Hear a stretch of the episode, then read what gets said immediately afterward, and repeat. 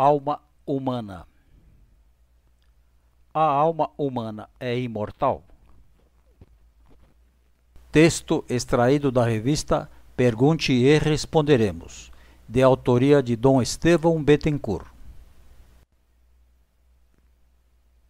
A imortalidade natural da alma humana se evidencia no plano filosófico a partir de três argumentos principais. Primeiro, a alma humana, sendo espírito, é simples ou não composta. Por conseguinte, não se decompõe ou não se dissolve por sua própria natureza. Deus que a criou poderia aniquilá-la, mas não o faz, pois isto contradiria a sabedoria e a justiça do Criador. Segundo, a alma humana aspira naturalmente à vida, e à vida sem fim. Ora, tal desejo inato não pode ser frustrado, pois, se o fosse, a natureza seria absurda e suporia o absurdo em sua origem. Todavia, não se pode crer que o ser humano seja o único absurdo em meio ao mundo cheio de ordem e harmonia naturais. Terceiro, a alma humana aspira naturalmente à justa sanção ou à retribuição devida ao bem e ao mal, já que esta só ocorre precariamente na vida presente. Deve haver outra vida na qual a justiça seja exercida. Em caso contrário, a história seria absurda, terminando com o espezinhamento, ao menos parcial, do bem e da virtude e da exaltação ao menos parcial, do mal. Verdade é que o composto humano, corpo e alma, aspira à vida imortal. Todavia, o composto humano é, por natureza, perecível, de modo que o seu desejo de imortalidade é veleidade, incapaz de encontrar a sua resposta natural. A fé ensina que o Senhor Deus ressuscitará o ser humano depois da experiência da decomposição ou da morte, sendo Cristo o penhor e o exemplar da ressurreição de todos os homens. Comentário: Sabe-se que a morte não põe fim por completo à pessoa humana, pois os feitos desta continuam presentes aos pósteros, principalmente aquelas pessoas que contribuem mais eficazmente para a construção ou a destruição da humanidade. Permanecem, de certo modo, atuando junto às gerações posteriores. É este o tipo de imortalidade que, por exemplo, o marxismo propõe ao ser humano a partir das suas premissas materialistas. A escola de Marx tenta reconfortar seus discípulos, dizendo-lhes que a grandeza imortal do homem consiste em ser o carvão lançado na grande locomotiva da história da humanidade. Destrua-se, contanto que faça avançar o comboio, em cuja marcha cada um se imortaliza. Outras correntes do pensamento admitem a sobrevivência da alma humana. Sustentam, porém, a tese de que esta perde a sua individualidade e se integra num grande todo que leva uma vida impessoal. É o que professa o hinduísmo em geral. Há, porém, quem afirme que a alma humana é por si mesma imortal, de tal modo que, quando o corpo já não lhe oferece condições de exercer suas atividades psicossomáticas, a alma se separa do mesmo e subsiste em sua realidade individual e pessoal exercendo os atos próprios da sua vida espiritual. É esta a tese clássica nas escolas de filosofia cristãs. Ultimamente, porém, alguns pensadores católicos, negando a distinção real de corpo e alma, asseveram que a morte extingue por completo o ser humano, mas Deus o ressuscita imediatamente após a morte. Esta última tese não se sustenta desde que se admita, como se deve admitir, a distinção real do corpo e alma. No artigo anterior ficou comprovado que a alma humana é espiritual e o corpo material. A recusa desta afirmativa implica, ao menos implicitamente, profissões de materialismo. A seguir apresentaremos os argumentos em favor da imortalidade natural da alma humana, que é um ser distinto do respectivo corpo. A natureza mesma da alma humana. A morte é a dissolução do ser vivo. Um ser pode dissolver-se de duas maneiras: por si mesmo ou em razão de outrem. No primeiro caso, dissolve-se diretamente. No segundo caso, a dissolução ocorre em virtude da dependência em que tal ser se encontra em relação ao outro que se dissolve. Ora, a alma humana não pode dissolver-se por si, porque não é composta de partes, mas é simples como todo espírito é simples ou isento de composição. A quantidade e a extensão são propriedades dos corpos. Um espírito não consta de partes justapostas. A alma humana não pode dissolver-se em razão de sua dependência de outrem, ou no caso do corpo, porque ela não depende do corpo para existir. Sendo espírito e diretamente criada por Deus, e pode subsistir sem o corpo, embora exista para se unir à matéria e constituir com esta um todo substancial que é o composto humano. Objeta-se, porém, dado que a alma humana não existe necessária, mas contingentemente, não poderia ela deixar de existir ou ser aniquilada? Em outras palavras, Deus que criou a alma humana, tirando do nada, não a poderia reduzir ao nada? Neste caso, a alma humana não se decomporia, nem se dissolveria, mas simplesmente perderia a existência. Eis a resposta adequada. Deus, que criou, pode certamente aniquilar qualquer criatura, pois seu ato criador é livre. Ele não é obrigado a conservar na existência qualquer criatura que seja. Se, porém, consideramos a onipotência divina não como atributo de Deus isolado, mas em relação aos outros atributos divinos, verificamos que a aniquilação de uma alma humana contrariaria a sabedoria e a justiça de Deus. Com efeito, seria uma espécie de contradição, pois Deus retiraria o ser de uma criatura depois de lhe ter dado uma natureza imortal.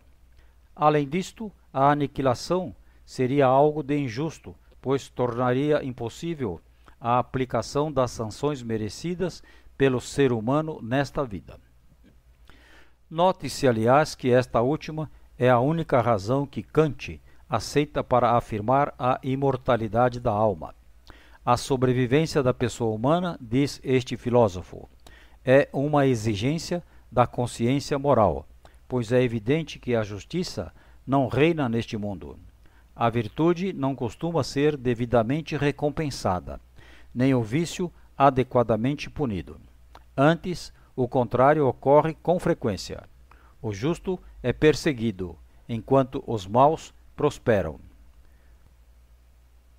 Conclui-se, pois, que a alma humana é naturalmente imortal e não deixa de usufruir desta sua prerrogativa, pois Deus não subtrai às criaturas o que lhes outorgou como atributos próprios. O desejo natural. Todo ser tende a se conservar e a perseverar na existência. Nos seres que usufruem de conhecimento, esse desejo é condicionado pelo conhecimento. O animal irracional conhece apenas a existência presente e não deseja outra realidade. Não teme a morte porque não a conhece. O homem, porém, conhece o ser de modo absoluto, abstraindo-se do tempo. Deseja, em consequência, existir sem tempo ou positivamente, conforme toda a duração possível do tempo, o que é existir sem limites de duração. Ora, o desejo natural de uma vida sem fim se deriva da própria natureza do homem. Não é algo de convencional ou dependente de alguma forma de cultura. Tal desejo não pode ser frustrado ou vão. Se o fosse, a natureza humana seria contraditória e absurda. Mas ela suporia o absurdo na sua origem, pois teria sido feita para a vida e a vida sem fim, mas não teria a capacidade de usufruir da imortalidade. Por conseguinte, a alma humana há de ser imortal, a fim de poder fruir da plenitude de vida a qual ela naturalmente aspira. Dir-se-á, pois, se tal argumento é válido para a alma, há de ser válido também para o corpo, ou melhor, para o homem todo, composto de corpo e alma. Com efeito, o ser humano, como tal, deseja viver sempre e tem espontâneo horror à morte. Em resposta, consideremos o seguinte: o desejo de imortalidade do homem, ou do composto do corpo e alma, embora seja natural, não é senão uma veleidade ou uma aspiração ineficaz, pois o composto humano tende naturalmente a desgastar-se. Os órgãos corpóreos se vão extenuando e tornando ineptos para a vida. No momento em que estão totalmente deteriorados, a vida nesse organismo se torna impossível e a alma humana se separa do mesmo. Ao contrário, o desejo de imortalidade da alma humana pode ser eficaz, visto que a alma, não sendo composta, não se dissolve. Além do mais, tem condições de sobreviver separada do corpo. Há, pois, uma diferença entre o desejo natural de imortalidade do composto humano e o desejo natural de imortalidade da alma humana. Em consequência, diz a filosofia, o primeiro não tem consequências práticas, ao passo que o segundo as tem. Estas afirmações hão de ser completadas pelos dados da fé.